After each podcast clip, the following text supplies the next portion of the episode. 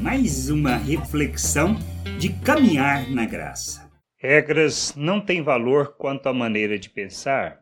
Paulo instruindo os irmãos colossenses na sua carta no capítulo 2, do versículo 20 ao 23, afirma: Vocês morreram com Cristo e por isso estão livres dos espíritos maus que dominam o universo. Então, por que é que vocês estão vivendo como se fossem deste mundo? Não obedeçam mais às regras como estas. Não toque nestas coisas, não prove aquelas, não pegue naquelas. Todas essas proibições têm a ver com coisas que se tornam inúteis depois de usadas. São apenas regras e ensinamentos que as pessoas inventam. De fato, essas regras parecem ser sábias ao exigirem a adoração forçada dos anjos, a falsa humildade e um modo duro de tratar o corpo. Mas tudo isso não tem nenhum valor para controlar as paixões que levam à imoralidade, que precisamos compreender que com Cristo morremos e ressuscitamos, e que nele fomos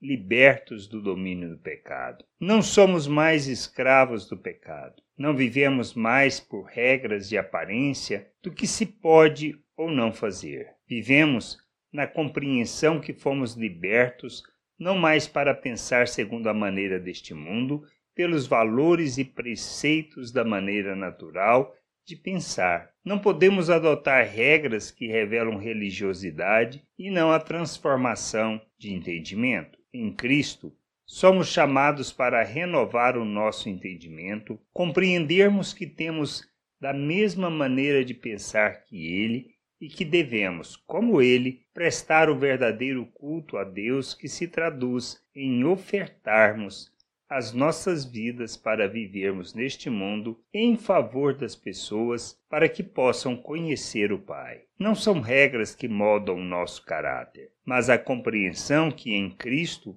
fomos libertos e capacitados para vivermos neste mundo como Ele, revelando o Pai e manifestando as suas virtudes. Que a gente possa entender e buscar o conhecimento, conhecimento de nosso Deus, conhecimento de Cristo e sermos seus imitadores. Graça e paz sobre a tua vida. Amém. Você acabou de ouvir uma reflexão de Caminhar na Graça. www.caminharnagraça.com. Acesse o site. Ouça as outras reflexões.